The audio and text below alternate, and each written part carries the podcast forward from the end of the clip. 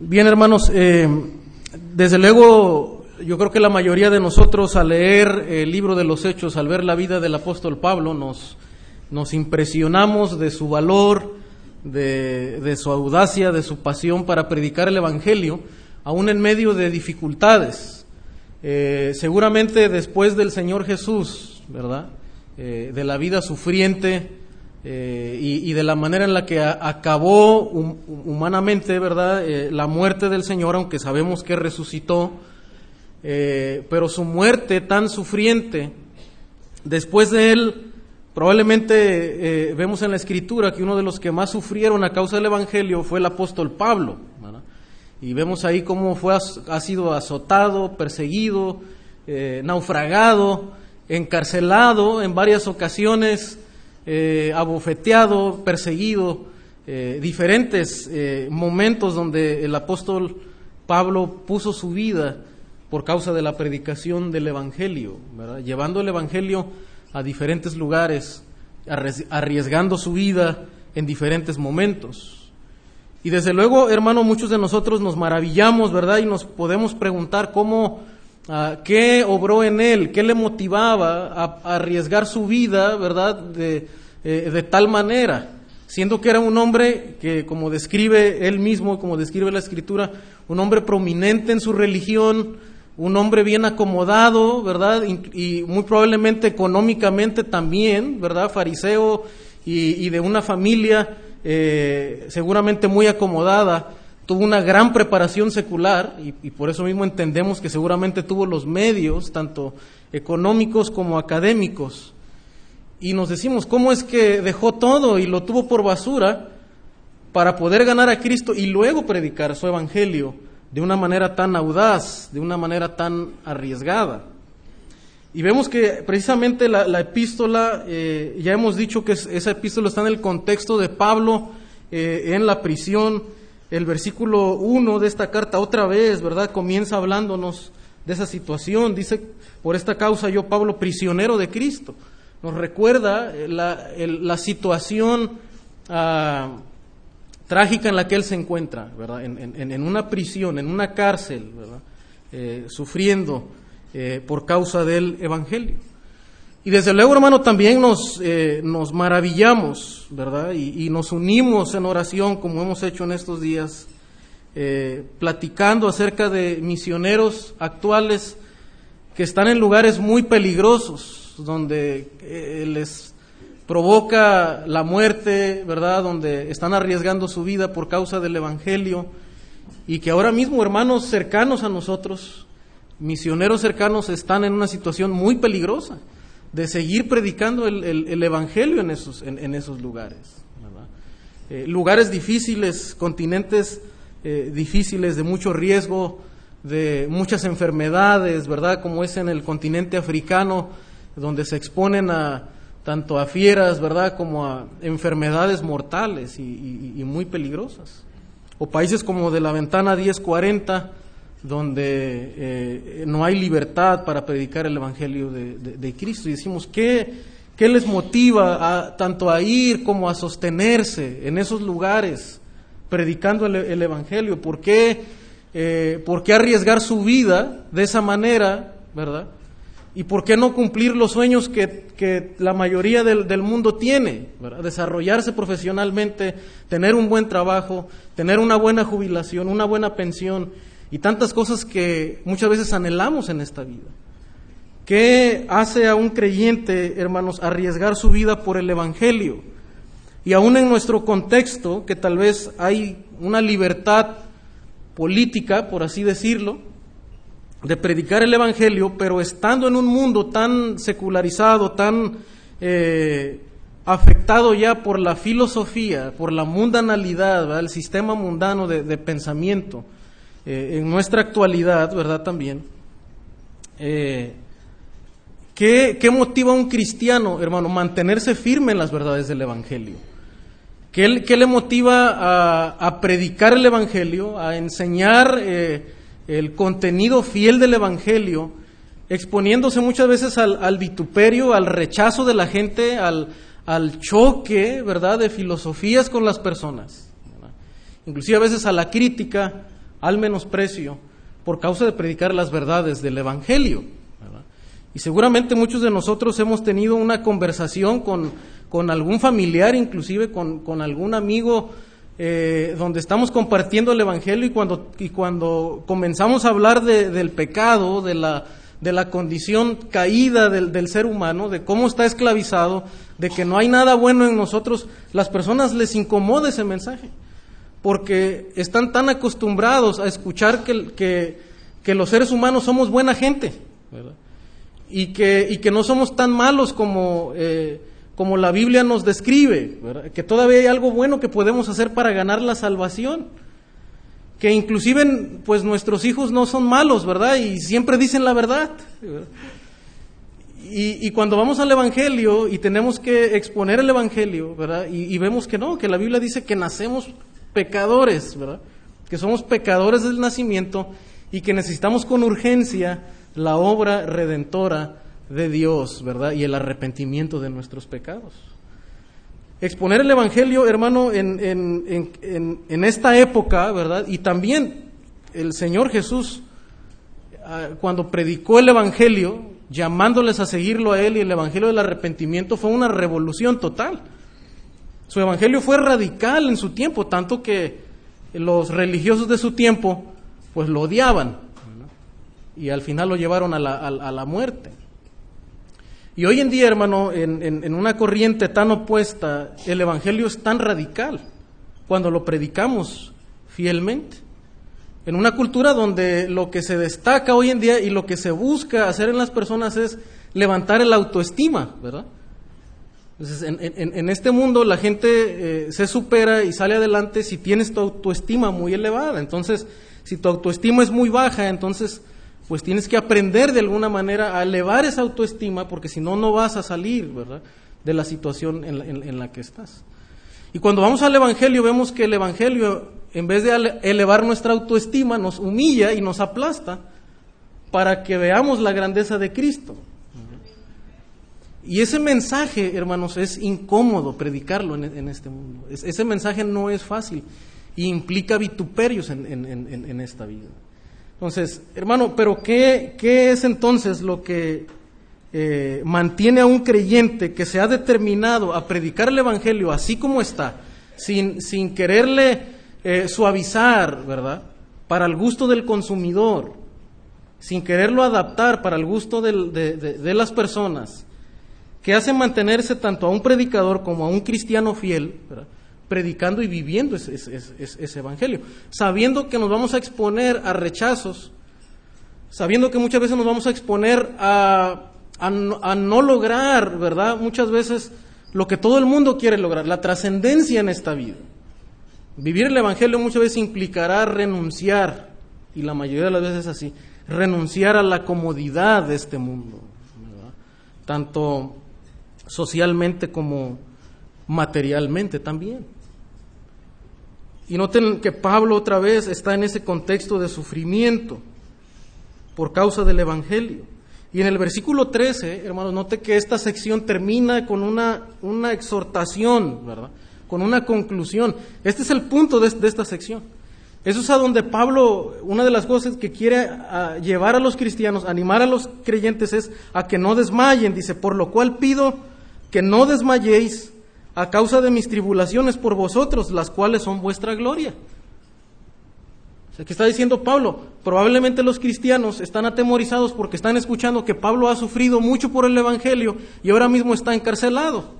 Entonces, ¿qué les espera a los demás cristianos? Si así está la situación por causa del Evangelio, ¿qué les espera a los demás? Seguramente también prisiones y vituperios. Entonces Pablo quiere animar a los cristianos, hermano, a que no se desanimen, a que no se desalienten por, por escuchar lo que implica predicar el Evangelio, ¿verdad? Y padecer tribulaciones, dice, las cuales son vuestra gloria. Al final lo que está diciendo, mira, vivir el Evangelio y padecer por el Evangelio no es una pérdida, al contrario, es algo glorioso. Y esa es la mentalidad que Pablo quiere transmitir, ¿verdad? Es la cosmovisión que Pablo quiere transmitir a los cristianos de la iglesia de Éfeso. No desmayes en la obra del Evangelio. Ese es el llamado. No desmayes en la obra del Evangelio. Noten también, hermanos, que esta sección comienza ah, con una preposición, ¿verdad? Dice, por esta causa, por esta causa. Obviamente nos, nos conecta con la sección anterior, por esta causa. ¿Cuál causa, verdad? ¿Cuál es el motivo de, de la exhortación de Pablo, de lo que sigue, de lo que nos va a decir? Y al final de esa, eh, de esa exhortación a no, a no desmayar, a seguir predicando el Evangelio, a seguir viviendo el Evangelio bíblico, el Evangelio de Jesucristo, ¿qué es lo que, eh, lo que conecta con esta sección? Por esta causa. Bueno, en consecuencia, lo que está diciendo, en consecuencia de lo que he dicho. El significado debe ser ya que se han otorgado tanto a gentiles y judíos bendiciones tan grandes. Lo que hemos visto en capítulo 1 y 2, lo que comenzó desde la eternidad, siendo elegidos, ¿verdad?, en Cristo Jesús, siendo eh, adoptados en Cristo Jesús, redimidos en Cristo Jesús, reconciliados, ¿verdad? Esas bendiciones tan grandes, reconciliación para con Dios y entre otros que se mencionan aquí, al final la glorificación, la glorificación futura, y también inclusive el establecimiento de un santuario constituido por judíos y gentiles, un templo, un edificio, ¿verdad? Conformado por judíos y gentiles, que son la iglesia. En realidad, en vista de esa estrecha relación que existe, no solamente con el capítulo 2, realmente con el capítulo 1 y 2, o sea, Pablo está llegando, hermano, como a un punto climático, a un punto importante aquí en, esta sección. Está llegando a implicaciones importantes para la vida del cristiano. De todas estas eh, verdades, de todas estas riquezas que el creyente hemos recibido en Cristo Jesús, que están en la mente de, estuvieron en la mente de Dios desde la eternidad. Y por causa de todo esto, por causa inclusive de, de, que en Cristo Jesús Dios y en, la obra de la cruz Dios reconcilió tanto a judíos y gentiles y pertenecemos a un, ahora a un solo pueblo en, la iglesia, conformando un solo pueblo en la iglesia. En vista de todas esas verdades ah, que Pablo nos muestra, ahora dice, por esta causa nos da un concepto de lo que es el ministerio del Evangelio mencionado también en, capítulo 1, versículo 9, ¿verdad? de reunir todas las cosas en Cristo, este es el misterio del Evangelio, reunir todo en Cristo Jesús, y también que nos menciona en el versículo 4, ¿verdad? Diciendo, cuál sea mi conocimiento en el misterio de Cristo, es decir, el punto de Pablo, hermano, otra vez, y vuelve a insistir, que de todo lo que está diciendo Pablo y de todo lo que se trata y se puede tratar la vida del ser humano, la existencia del ser humano, es llegar a entender que todo tiene sentido y el ser humano solamente puede tener vida en Cristo Jesús, estando en una relación con Cristo Jesús. Tú puedes tener todo lo demás, ¿verdad? Trascendencia en esta vida, riquezas, popularidad, pero si tú no estás en una relación con Cristo, estás en un estado de muerte. Estás muerto espiritualmente, no tienes nada. Ese es el punto de Pablo. Dice, por esta causa, ¿verdad? Yo les voy a revelar y les voy a mostrar, dice, ¿verdad?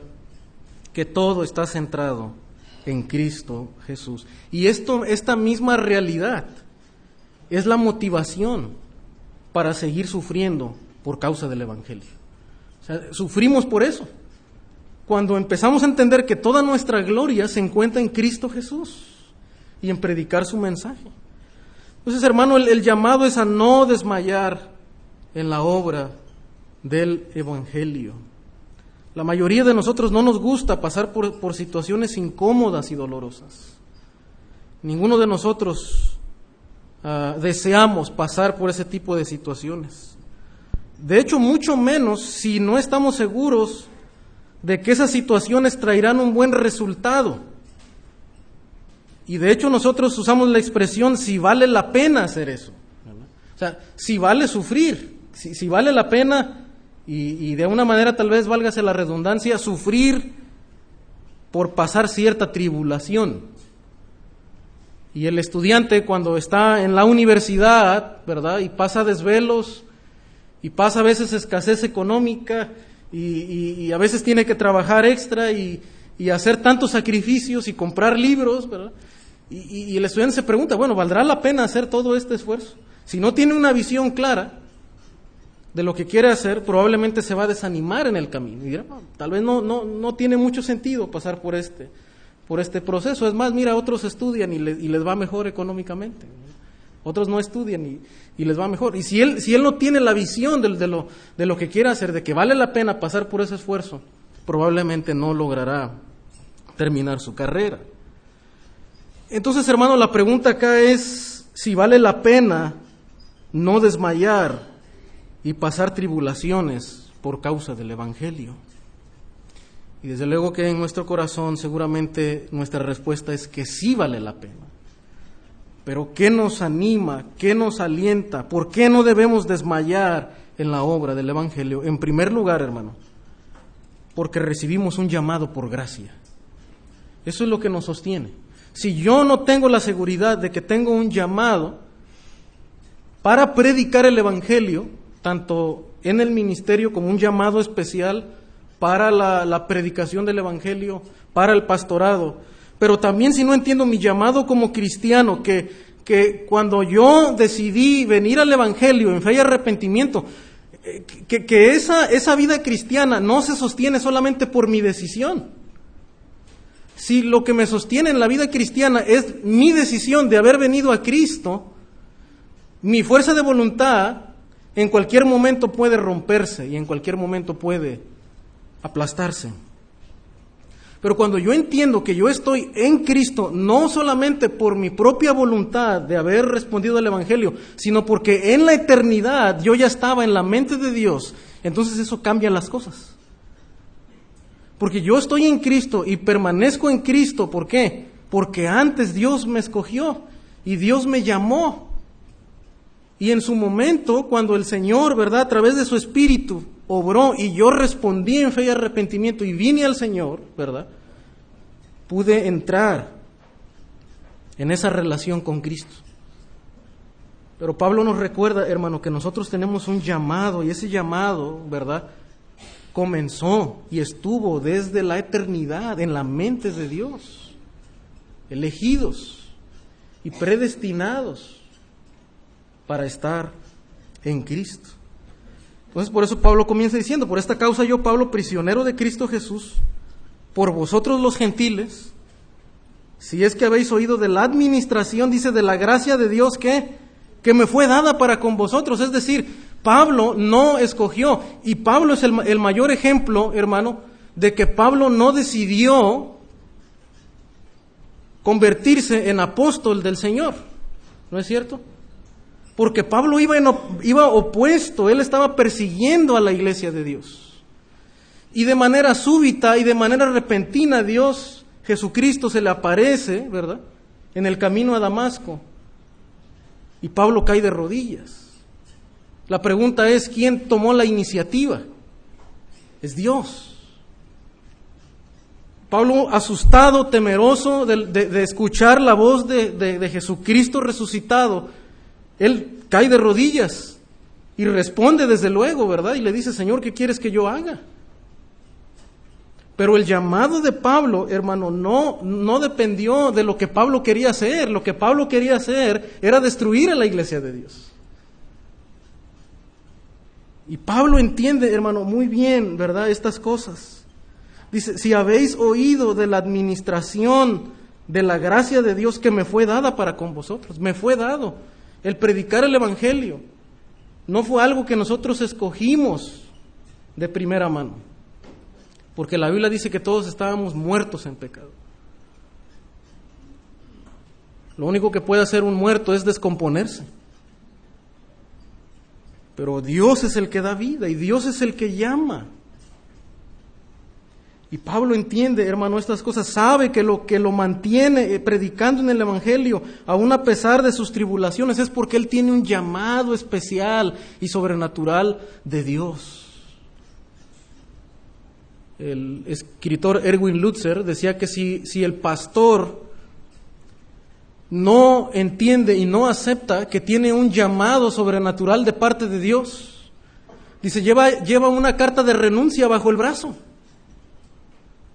Porque si dependió por él, por lo que él quería hacer, la obra del ministerio es tan demandante, tan absorbente, llena de tantos obstáculos, que por, por la propia decisión del ser humano renuncia en cualquier momento. Pero si tú entiendes que fue Dios quien te llamó, entonces no hay opción para renunciar, porque el llamado viene de parte de Dios. Si, si, renunciamos, estamos renunciando y rechazando el llamado de Dios, no el llamado de los hombres. Y Pablo reconoce, hermano, entiende que lo que Dios le dio no es ni siquiera por su propia voluntad, ¿verdad? Su propio deseo de, de querer servir a Dios, y ni siquiera tenía los méritos para hacerlo, porque dice que fue por la gracia de Dios. Y Pablo lo, explica, ¿verdad? Eh, mostrando que él era el más eh, pequeño de todos los apóstoles, que por revelación me fue declarado el misterio como antes lo he escrito brevemente. Misterio que en otras generaciones no se dio a conocer los hijos de los hombres, como ahora revelado a sus santos apóstoles y profetas. Note el versículo 8, dice, a mí, que soy menos que el más pequeño de todos los santos. O sea, de todos los creyentes, ni siquiera de los apóstoles. Soy el primero de los, de los pecadores, dice Pablo. ¿Por qué? Porque yo perseguía a la iglesia de Dios. Pablo ve su pecado, hermano, como el pecado más grave, perseguir la iglesia de Dios. Destruir la iglesia de Dios. Y cuando Pablo entiende, hermano, por, causa por medio del Evangelio su, pecaminosidad, entonces entiende que ese, eh, ese ministerio que Dios le dio, esa mayordomía de predicar el Evangelio, es un llamado que en primer lugar proviene de Dios, proviene de lo alto, no, es del, no fue de los hombres, ¿verdad? Pero que también fue un llamado por gracia, no siendo dignos de ser llamados hijos de Dios. Bueno, y no solamente esto aplica al llamado ah, ministerial, ese es el llamado de cada uno de los creyentes. Pablo lo ha explicado en capítulo 1, de cómo el Señor, ¿verdad?, nos redimió, cómo desde la eternidad comenzó ese plan eterno de redención donde el Señor nos, nos incluyó a nosotros. Usted y yo, hermanos, somos llamados por la gracia de Dios. Y nunca debemos renunciar, hermano, a esa categoría. No, no podemos renunciar porque esa categoría no nos las ha dado el Señor. No es algo que usted quiso convertirse en hijo de, en hijo de Dios. Eso Dios lo da, dice Juan, ¿verdad? Mas a todos los que le recibieron, a los que creen, les dio potestad de ser hechos hijos de Dios. Sí creímos y sí nos tuvimos que arrepentir. Pero es Dios es el que da, ¿verdad? La autoridad y el poder de convertirnos en hijos de Dios. Nosotros nada más respondimos en fe y arrepentimiento. Pero es la gracia soberana de Dios. Por eso no debemos desmayar. Por eso debemos permanecer aún aunque nos implique vituperios y sufrimientos. Y también, hermano, podemos ver que ese llamado es un, es un ese llamado es una mayordomía, ¿verdad? La palabra que Pablo usa aquí, administración de la gracia de Dios. Es una palabra que puede traducirse también como una mayordomía, o sea, no, no es algo que nos pertenece a nosotros. La tarea que Pablo recibió de predicar el Evangelio a los gentiles no es algo que tiene que ver, ¿verdad?, ni con los hombres, ni algo que, que, que Pablo eh, inventó, ¿verdad? Y, que Pablo es el creador de esto. Es Dios quien lo puso ahí y él entiende que un día tanto él como los demás eh, apóstoles Y, y, cada uno de los que ministramos la palabra de Dios y hacemos algo para Dios, ¿verdad? Solo somos mayordomos. Y los puntos básicos de entender la mayordomía, uno es que no somos dueños de ese ministerio. Y segundo, que un día vamos a dar cuentas de ese ministerio, de todo lo que hagamos. Y Pablo entiende eso. Y eso es lo que le motiva y lo que le anima, hermano, a mantenerse firme a pesar de, de las tribulaciones.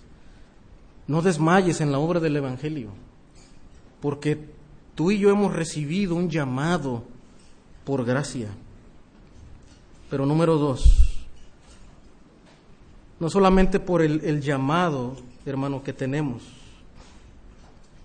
No debemos desmayar en la obra del Evangelio porque también poseemos un mensaje glorioso. O sea, el mensaje que se nos ha encomendado, hermano, no es un mensaje común, no es un mensaje terrenal, es un mensaje glorioso, comenzó en la eternidad.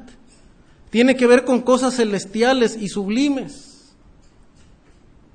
Este, en, esta semana eh, acepté platicar con, un, eh, con dos personas que venían a compartirme acerca de un producto de, eh, de salud, ¿verdad? Un, ¿cómo, ¿cómo, se le llama estos productos como de nutrición?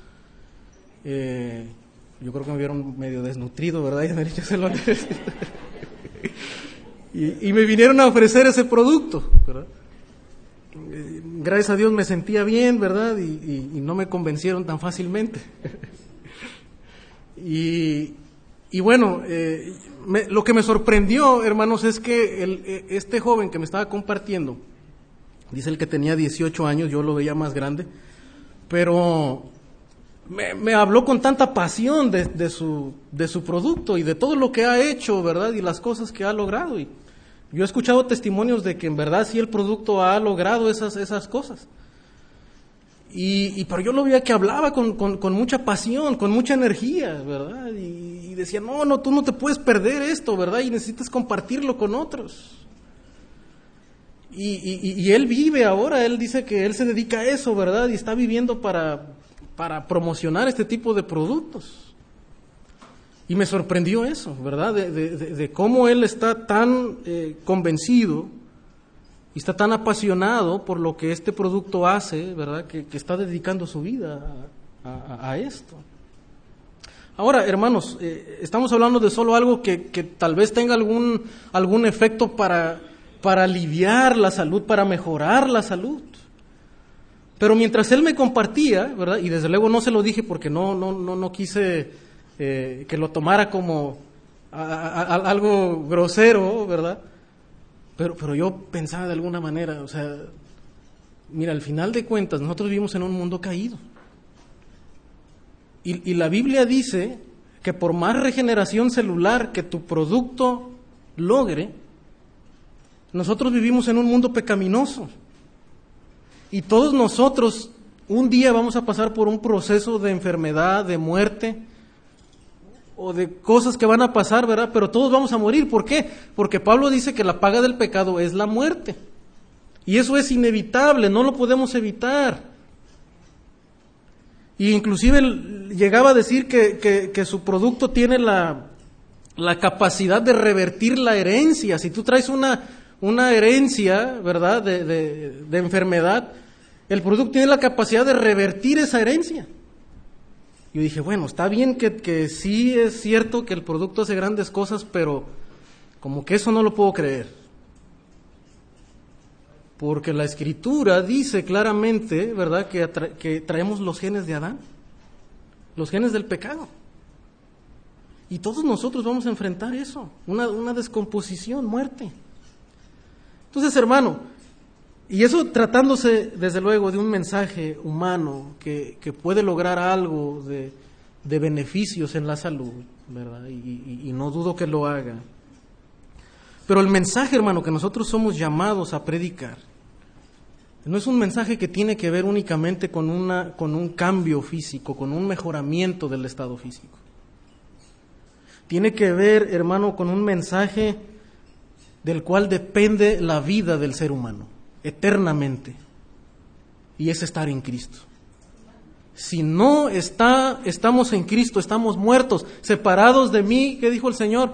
Nada podéis hacer. Somos como esa rama que está cortada y, y lo único que le espera es marchitarse y secarse y morirse. Eso es lo que nos está comunicando el apóstol Pablo aquí, hermanos. El mensaje que Pablo, Dios le ha dado la gracia de comunicar a los gentiles, es el mensaje de Cristo Jesús, del misterio de Cristo Jesús. Dice, leyendo eh, lo cual podéis entender cuál sea mi conocimiento en el misterio de Cristo. Le llama el misterio de Cristo y no que sea algo enigmático. Ahorita vamos a ver qué significa misterio aquí. Y tiene que ver con algo que no ha sido aclarado desde la antigüedad, algo que estaba en la mente de Dios, pero que no fue revelado en la antigüedad de una manera tan clara. Lo explica en el versículo 5, dice, misterio que en otras generaciones no se dio a conocer a los hijos de los hombres. O sea, nuestros hermanos del Antiguo Testamento, hermanos, sabían que habría un Mesías, pero no entendían todo lo que tenía que ver con ese Mesías, el Hijo de Dios, como lo entendemos ahora nosotros. Dice, como ahora es revelado, dice, a sus santos apóstoles y profetas por el Espíritu. Y luego nos dice cuál es ese misterio que tiene que ver con Cristo Jesús. Dice que los gentiles son coherederos y miembros del mismo cuerpo y copartícipes de la promesa en Cristo Jesús por medio del Evangelio, ¿verdad? Lo que ya habíamos comentado anteriormente de cómo en Cristo Jesús los creyentes no judíos, ¿verdad? Podemos heredar las bendiciones de los pactos establecidos, ¿verdad?, con el pueblo de Dios y ser parte, estar unidos, incrustados en Cristo Jesús y recibir la vida de Él. Eso es lo que Pablo nos está diciendo. Ese es el misterio. Que en Cristo Jesús, tanto judíos y gentiles, están en un solo pueblo, reciben la vida de Jesucristo y todas las bendiciones que Pablo nos ha explicado en el capítulo 1. Por revelación me fue declarado el misterio, dice Pablo. Tal revelación es generalmente en forma de comunicación divina mediante una voz o una visión, en el caso de los ah, apóstoles, los profetas. La administración de Pablo con respecto a los gentiles le había sido dada a conocer en estas dos formas de comunicación, según se evidencia directamente en pasajes como en Hechos 16 a 9, ¿verdad? Vamos a ir ahí a este a este pasaje porque Pablo hace referencia a cómo es que le fue revelado el mensaje de Dios.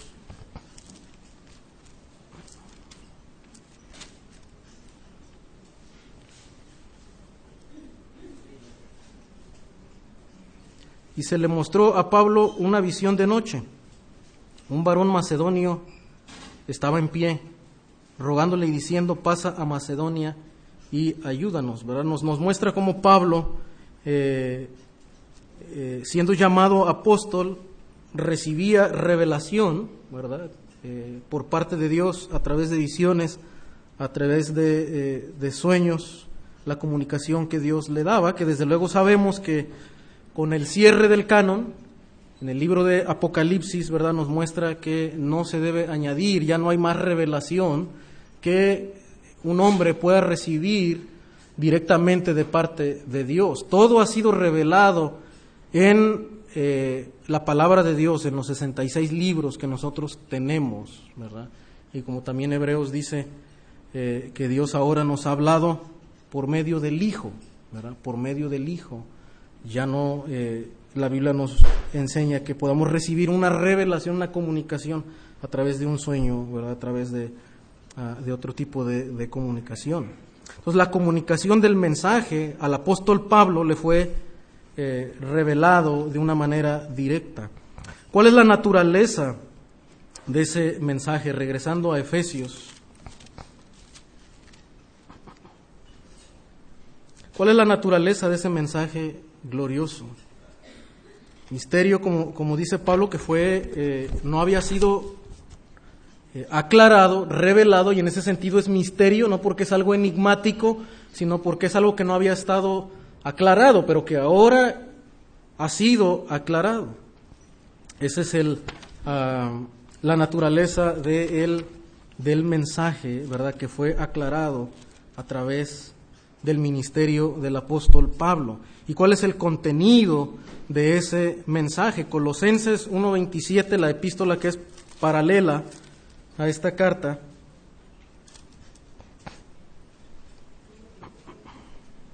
Colosenses 1.27.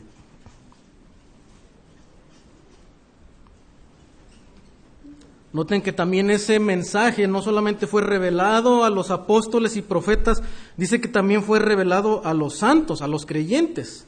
Lo dice Colosenses 1.26. El misterio que había estado oculto desde los siglos y edades, pero que ahora ha sido manifestado a sus santos. O sea, los creyentes han sido instruidos por los apóstoles de tal manera que también ellos pueden entender el mensaje del Evangelio de Cristo. ¿Y dónde, cuál es el mensaje? Versículo 27. A quienes Dios quiso dar a conocer, dice, las riquezas de la gloria de este misterio entre los gentiles. Por eso decimos que es un mensaje glorioso, hermano. Hay un, es un mensaje, hermano, que verdaderamente, ¿verdad? Tiene que ver con riquezas. No, no, se trata de la, la, nueva noticia de un nuevo negocio que acaba de salir, ¿verdad? Y que te va a traer riquezas humanas. Este mensaje del Evangelio en Cristo Jesús es el verdadero mensaje de las riquezas celestiales, de las riquezas eternas, las riquezas de la gloria de este misterio entre los gentiles y luego explica, ¿verdad? ¿Cuál es la esencia de ese mensaje? ¿Cuál es el contenido de ese mensaje? Dice que es Cristo en vosotros la esperanza de gloria. Es Cristo en vosotros. En, Efesios dice que es que en Cristo Jesús, tanto judíos como gentiles han sido insertados, ¿verdad? Están en Cristo Jesús y de ahí reciben la vida y han sido constituidos un solo hombre, un solo pueblo, un solo hombre, no como el primer hombre, Adán, ¿verdad? En donde estaba toda la raza humana. En el primer Adán todos nosotros estábamos caídos, recibimos la muerte. En el segundo Adán, en Cristo Jesús, nosotros recibimos la vida. Y ese es el punto de Pablo ahora acá, ¿verdad? Que en Cristo Jesús, Colosenses, que es Cristo en, en vosotros y nosotros en Cristo, unidos a Él y luego que dice ese mensaje, hermanos, trae esperanza. Por eso Pablo no tiene miedo, hermano, de estar encarcelado, inclusive ir a la muerte. ¿Por qué? Porque él entiende que al estar en Cristo Jesús hay una esperanza y esa esperanza es de gloria, es decir, que aunque este cuerpo se acabe en esta vida, un día, por la promesa de Dios de la redención futura, vamos a recibir cuerpos glorificados, que ya no se van a desgastar, que ya no van a sufrir, ya no habrá enfermedad. Y esa es la esperanza de gloria que dice el apóstol Pablo. Por eso vale la pena sufrir por causa del Evangelio. Por eso vale la pena arriesgarse por causa del Evangelio, dice Pablo. ¿Por qué? Por el mensaje mismo. Porque el mensaje que predicamos, ¿verdad? Es un mensaje que tiene que ver de tener la vida en Cristo Jesús y de recibir la vida eterna, ¿verdad? Gloriosa con el Señor. Hermano, ¿y si ese joven de 18 años se apasionaba por vender el producto que, como se dice, ha cambiado la vida de muchas personas, les ha dado una oportunidad y una calidad de vida, por lo menos prolongarla un poco de tiempo en este mundo caído,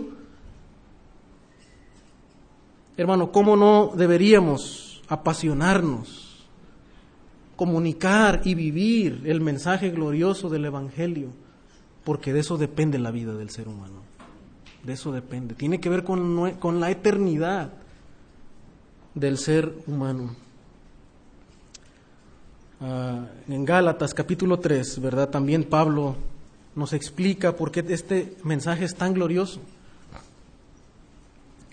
Dice para que en Cristo Jesús, Gálatas 3:14, la bendición de Abraham alcanzase a los gentiles, a fin de que por la fe recibiésemos la promesa del Espíritu. Y si vosotros sois de Cristo, ciertamente el linaje de Abraham sois y herederos según la promesa. Hermano, espiritualmente, dice el, apóstol. Hemos recibido y recibimos las bendiciones prometidas a Abraham. ¿Por qué? Porque así como Abraham es el padre de la fe, porque él creyó la palabra de Dios, la promesa de Dios, dice nosotros ahora, ¿verdad? No a través de las obras de la ley, porque así como Abraham, no, no, no estando bajo la ley, fue salvo, fue justificado por la fe, usted y yo, hermanos, no somos salvos por las obras de la ley. Número uno, ni podemos ser salvos, y en verdad uh, la escritura declara que las obras de la ley no pueden justificar al ser humano. Al contrario, la ley lo único que hace es que expone nuestra condición. Y lo que nos salva, lo que nos hace estar en Cristo Jesús, es la fe en su obra de salvación. Y dice Pablo, en ese sentido, ustedes que han creído como Abraham, ¿verdad? Entonces ustedes son linaje de Abraham son de Cristo, están en Cristo y al estar en Cristo también son linaje de Abraham. Lo que Pablo ha dicho, ¿verdad? Que en Cristo Jesús, tanto judíos, étnicos, ¿verdad? Pero que han creído en el, en, el Evangelio de Dios y gentiles que no son judíos y hemos creído en el Evangelio de Dios, ahora estamos en, en Cristo Jesús y constituimos un solo pueblo y recibimos y tenemos las promesas espirituales, hermano, del nuevo pacto. Los gentiles participamos, participan de las promesas del nuevo pacto. Note segunda los Corintios, capítulo 3. Versículo 3, segunda los Corintios 3, 3. Segundo, el, perdón, el nuevo pacto eh, comunicado allá en el libro de Jeremías, en Ezequiel, y noten eh, cómo hablaba ese, ese nuevo pacto anunciado de, de, que habría una obra del Espíritu Santo, ese corazón de piedra ahora se convertiría en un corazón de carne por la obra del Espíritu. Dios nos limpiaría, esparciría agua limpia y nos limpiaría de todo pecado. Bueno, esa promesa hecha a Israel, expresada ahí, al, nos alcanza a nosotros. Noten lo que dice Pablo en Cristo Jesús. Dice, siendo manifiesto que sois carta de Cristo, expedida por nosotros, escrita no con tinta, sino con el Espíritu del Dios vivo, no en tablas de piedra, sino en tablas de carne del corazón. Y tal confianza tenemos mediante Cristo para con Dios. O sea, en Cristo, hermano, nosotros heredamos las promesas del nuevo pacto. ¿Por qué? Porque el, el, el, el nuevo pacto prometía que antes los hombres que tenían la ley escrita en el, en el corazón de piedra, esa letra muerta, ahora en Cristo Jesús y por el Espíritu Santo que hemos recibido también al creer en Cristo Jesús, hermano, usted y yo tenemos un nuevo corazón. Un corazón sensible al Espíritu Santo, a la palabra de Dios. Entonces ahora, si usted y yo podemos obedecer, y que desde luego que podemos por la obra del Espíritu Santo, y ya no estamos confinados a ser esclavos del, del pecado, ¿verdad? Es porque por causa de la herencia recibida en Cristo Jesús. Es porque usted está en Cristo. No porque, no porque seamos personas altamente morales. No porque seamos muy estrictos en, en, en nuestra propia disciplina. No dice Pablo, esas cosas no tienen mérito para con Dios. ¿Se requiere la obediencia? Desde luego que sí. Pero esa obediencia es energizada por la obra del Espíritu Santo en nosotros. Por eso el Señor dice, separados de mí, nada podéis hacer. No puedes producir fruto. No podemos producir fruto de obediencia si no estamos dependiendo, conectados a la vid que es el Señor. Y es a través de Cristo Jesús que heredamos esas promesas del nuevo pacto. Hebreos 10, 16.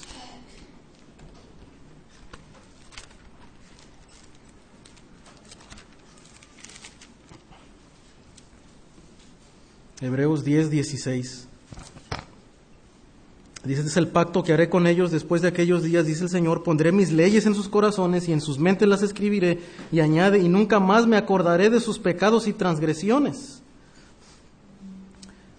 Hasta, hasta el 22. Noten cómo sigue explicando. Ahora sí que hermanos, teniendo libertad para entrar en el lugar santísimo por la sangre de Jesucristo, por el camino nuevo y vivo que Él nos abrió a través del velo, esto es, de su carne.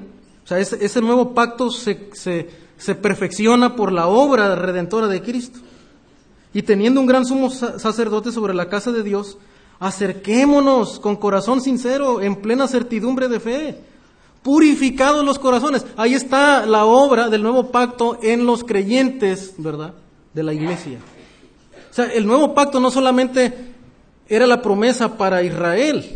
Note que aquí en esta carta, que también se dirigía a la iglesia, está hablando de los beneficios que tendríamos los creyentes gentiles de las promesas del nuevo pacto. Un corazón purificado, ¿verdad? De mala conciencia y lavados los cuerpos con agua pura. Mantengámonos firmes sin fluctuar la profesión de nuestra esperanza. ¿A qué nos suena esta exhortación? A lo que Pablo está diciendo en Efesios, ¿verdad? No desmayen a causa de mis tribulaciones. ¿Por qué? porque ustedes ahora también han recibido las promesas del nuevo pacto en Cristo Jesús. No hay por qué desmayar, porque el pecado no puede, hermano, vencer al cristiano, porque el cristiano ha sido redimido, tiene un nuevo corazón. No puede ser esclavo del pecado. Y también le llama acercarnos al Señor con esa confianza, no por nuestros méritos, sino porque lo, que hemos recibido al estar eh, unidos a Cristo Jesús. Ahora, hermanos, esas eh, promesas eh, heredadas para los gentiles también, ah, de las que Pablo menciona, que somos coherederos, ¿verdad? Miembros del mismo cuerpo, copartícipes de la promesa en Cristo Jesús por medio del, Evangelio que hemos escuchado también, hermano, eh, no quiere decir que el Israel, la nación de Israel, el Israel étnico, como, como le llaman, eh, ha sido rechazado y no recibirá las promesas, ¿verdad?, tanto físicas, visibles, que Dios les prometió. Dice ah, una teología sistemática que en el futuro Dios volverá a prestar su atención a la nación de Israel en cumplimiento de las promesas que le hizo, Romanos 11:25. Seguramente esto lo ha escuchado también mucho del, hermano Samuel, ¿verdad? Cuando habla de las 70 semanas en, en Daniel, capítulo 9, de cómo Dios va a cumplir, ¿verdad? Las promesas también al Israel étnico y a la nación judía, Romanos 11:25. Dice, porque no quiero, hermanos, que ignoréis este misterio, para que no seáis arrogantes en cuanto a vosotros mismos, que ha acontecido a Israel endurecimiento en parte, hasta que haya entrado, dice, la plenitud de los gentiles. Y luego todo Israel será salvo, como está escrito, vendrá de Sion el libertador, que apartará de Jacob la impiedad, verá una, una una redención, una purificación también a la nación judía, ¿verdad? Del pecado, de la impiedad, para establecer un nuevo, un nuevo pueblo, un nuevo Israel. Dice, y este será mi pacto con ellos cuando yo quite sus pecados. Entonces, hermano, aunque los gentiles, al ser incluidos en Cristo Jesús, hemos recibido también las promesas del nuevo pacto, promesas hechas a Israel, Dios en el futuro volverá a prestar atención a la nación judía, cumpliendo las promesas que Dios les hizo. Este es el Evangelio, como dice Pablo, de las inescrutables riquezas de Cristo. Es algo, hermano, que lo entendemos en parte, pero que aún nuestra mente no alcanza a comprender en su plenitud. Porque es algo, dice Pablo, que surgió en el pensamiento eterno de Dios. ¿Quién puede comprender la eternidad de Dios? ¿Quién puede trasladarse a la eternidad pasada y entender la mente de Dios? O a la eternidad futura y saber todo lo que Dios va a hacer. Dice, Pablo, esto es un misterio, ¿verdad? Es el misterio de las inescrutables riquezas de Cristo. ¿Cómo es que Dios pudo llamar a Pablo siendo perseguidor de la iglesia, siendo el más pequeño, dice, y darle esa comisión? de predicar el Evangelio. Hermano, esta debería ser nuestra, nuestra mentalidad. Por eso decíamos que el Evangelio, hermano, antes de elevar la autoestima del ser humano, primeramente humilla al ser humano. Porque Pablo dice, ¿quién, quién soy yo? ¿Por qué Dios me da esta comisión? Yo, yo, no merezco esta posición, yo no merezco este puesto, ¿verdad? No merezco este trabajo que Dios me ha dado. Yo soy un simple mayordomo, dice, dice el apóstol. Yo no he ganado nada. Dice, y este es el, lo que hace glorioso también, ¿verdad? Las inescrutables riquezas de Cristo Jesús, salvando a pecadores, que estábamos muertos en delitos y pecados, sin posibilidad de responder a Dios. Y esto lo hace glorioso, hermano.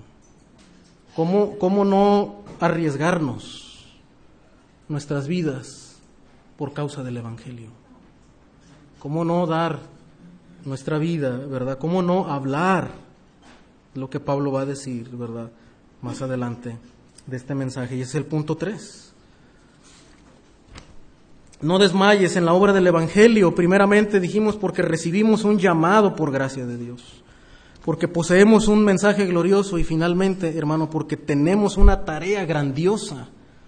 Tenemos una tarea grandiosa, hay una ocupación, hay una mayordomía que tenemos que cumplir en esta vida. Para eso venimos a este mundo. Eso es lo que nos va a decir Pablo al final.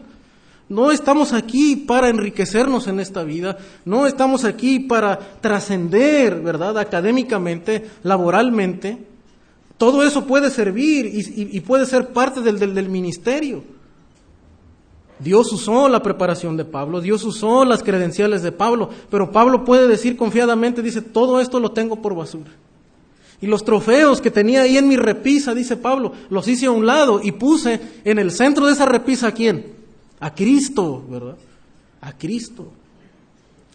Ese es el mensaje, dice Pablo, esa es la gloria del Evangelio. Dice versículo 10, para que la multiforme sabiduría de Dios, ¿verdad? E-, este es el, el propósito por el cual Pablo dice, recibió este mensaje y se mantiene en el Evangelio cumpliendo su llamado. ¿Para qué? Para que la multiforme, dice, sabiduría de Dios sea ahora dada a conocer por medio de quién? De la iglesia, ¿verdad? Esa es la tarea de la iglesia, para eso existe la iglesia, para dar a conocer, ¿qué dice? A los principados y potestades en los lugares celestiales, conforme al propósito eterno que hizo en Cristo Jesús, nuestro Señor. Otra vez, el mensaje que, que, la iglesia está llamada a comunicar es esa salvación eterna, ese propósito eterno de redención a través de la obra redentora de Cristo Jesús. Y qué interesante, hermano, porque este, esta comunicación del mensaje, noten que tiene una trascendencia. No, solamente somos llamados a, somos llamados de luego y comunicamos a los hombres para que sean salvos. Pero aquí el pasaje dice algo interesante, hermano dice que esta sabiduría de Dios, de ser incluidos en Cristo Jesús, esa sabiduría es dada a conocer por medio de la iglesia. Fíjese cómo a los hombres, a los seres humanos, hechos de tierra, hechos del polvo, Dios nos da un privilegio que no les dado a los ángeles, a, a estos seres especiales porque noten lo que dice. Al contrario, los ángeles, ¿verdad? les es dado a conocer la sabiduría de Dios, a los principados y potestades en los lugares celestiales, a esta esfera de seres espirituales, ¿verdad? Conocen y, se glorían de la sabiduría de Dios al salvar a la humanidad caída e incluirlos en Cristo Jesús. Y es a través de nosotros, de nuestra, de nuestra vida, ¿verdad? De la manera en la que vivimos en Cristo Jesús, que los principados y potestades, hermano, pueden maravillarse de lo que Dios ha hecho en redimir a la humanidad. La iglesia, hermano, tiene ese privilegio. Cuando, cuando, estos seres espirituales que nosotros no vemos ven en la iglesia viviendo el Evangelio, comunicando el Evangelio, hermano, comunicamos una sabiduría al mundo. Una sabiduría, ¿verdad? eterna, una sabiduría grandiosa, ¿verdad? Que los ángeles pueden maravillarse y adorar a Dios. Hermano, ¿no le parece glorioso, no le parece impresionante lo que, lo que la Escritura está diciendo? La tarea de la iglesia. ¿Y cuántas veces nosotros estamos enfocados, hermano, en la iglesia? En tantas cosas intrascendentes, en, en, tantas cosas que, que no tienen mucho que ver con el reino de Dios, que, que necesaria sí, pero que a veces roban todo nuestro corazón, todo nuestro enfoque, ¿verdad? Cuando la tarea de la iglesia, dice, es dar a conocer qué? El mensaje glorioso de Cristo. Tanto para que los hombres que no conocen y están todavía en un estado de perdición, conozcan la salvación. Y que aún los ángeles, hermanos, se maravillen de la sabiduría de Dios al ver a la iglesia viviendo el Evangelio. Y eso es lo que Pablo nos va a decir más adelante. ¿Cómo es ahora que entonces los cristianos en la iglesia debemos de vivir el Evangelio? Porque al vivir el Evangelio es cuando también comunicamos ese mensaje, ¿verdad? Hay que predicarlo verbalmente y debe ser predicado. ¿Cómo, cómo creerán si no han oído? ¿Cómo creerán si no hay quien les predique? Debemos predicarlo, sí, verbalmente, pero también, hermano, cuando vivimos la vida cristiana conforme a la palabra de Dios, también damos, ¿verdad?, testimonio de lo que es la verdad del Evangelio. Primera de Pedro, capítulo 1, note lo que dice este pasaje, eh, sustentando un poquito eh, lo que estamos compartiendo. Primera de Pedro 1, 12.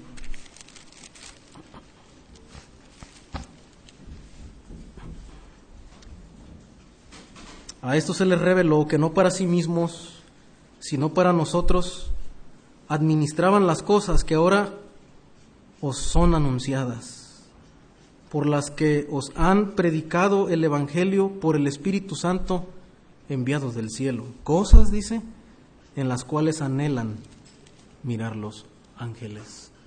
Bueno, los ángeles no, no, no pueden, ¿verdad?, experimentar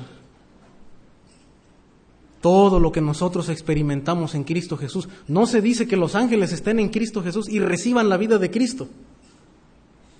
Los ángeles son seres creados para la gloria de Dios. Algunos se perdieron y ya ni siquiera hubo oportunidad de salvación. Ellos ya son seres caídos. Hermano, la raza humana, aunque caída, tiene oportunidad de responder al Evangelio. Y si tú estás en esta mañana y tú no tienes la vida de Cristo, tú no estás en Cristo, ¿verdad? Dios te está hablando en esta mañana. Tú puedes estar en Cristo Jesús. Este privilegio no lo tienen los ángeles caídos. Dios te está llamando a ti para que tengas vida en Cristo Jesús. ser uno con Cristo. Este privilegio no lo tienen los ángeles, lo tenemos los creyentes, hermano de recibir la vida de Cristo, de tener comunión eh, tan estrecha, tan sublime con el Hijo de Dios. Esto se le dio, hermano, a nosotros, los seres humanos, los hijos de Dios. Estas son las bendiciones del Evangelio, dice Pablo, las inescrutables riquezas del Evangelio de Cristo. Y terminamos entonces, hermano, con los últimos versículos. Conforme al propósito eterno que hizo en Cristo Jesús, nuestro Señor, ¿verdad? O sea, ese es lo, ah, el, glorioso evangelio, ¿verdad? El propósito eterno que hizo en Cristo Jesús, nuestro Señor.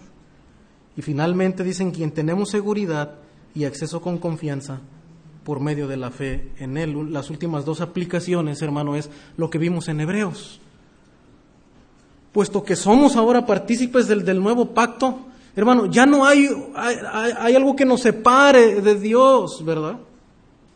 Ya no está ese velo que nos separe de entrar a la presencia de Dios. El creyente, hermano, aún nosotros que todavía luchamos con el pecado, cuando fallamos al Señor, tenemos el privilegio, hermano, de acudir a Él en fe y arrepentimiento, ¿verdad? ¿Por qué?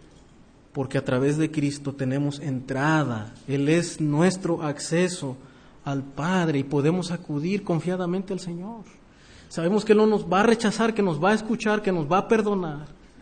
Y podemos acudir a Él, dicen, tenemos seguridad, tenemos acceso con confianza por medio de la fe en Él. Sabemos que ahí no está un Dios, ¿verdad?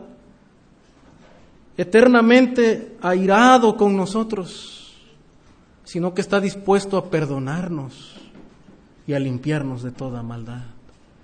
Hermano, acerquémonos con confianza. Si en esta semana, y que desde luego que, que, es así, ¿verdad? Hemos fallado al Señor. Si hay cuentas que no hemos arreglado con el Señor, hay pecados de los que no nos hemos arrepentido, no nos hemos lamentado, hermano, acerquémonos al Señor, acerquémonos con confianza. No hay pecado, hermano, que no pueda ser perdonado por el, por el Señor lo único sería no creer en Él y no acercarnos con esa confianza. Pero cuando nos acercamos con confianza y en arrepentimiento, el Señor restaura nuestra comunión con Él.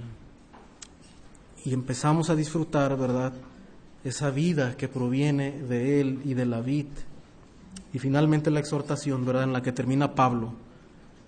Por lo cual pido que no desmayéis a causa de mis tribulaciones por vosotros, las cuales son vuestra gloria no desmayes, no desmayemos, aunque el panorama a veces se ve difícil, aunque parece que estamos luchando solos. No desmayemos porque tenemos un llamado, hermano. E, esto no depende de nosotros. Es un llamado de Dios. Somos llamados a servir a Dios. No es si queremos, no es, no es el llamado de un hombre, es el llamado divino. No uh, desmayemos por el llamado de Dios, por lo glorioso del Evangelio, hermano, que nos sostiene en Cristo Jesús. Y finalmente, uh, por la tarea que el Señor en su gracia nos ha encomendado.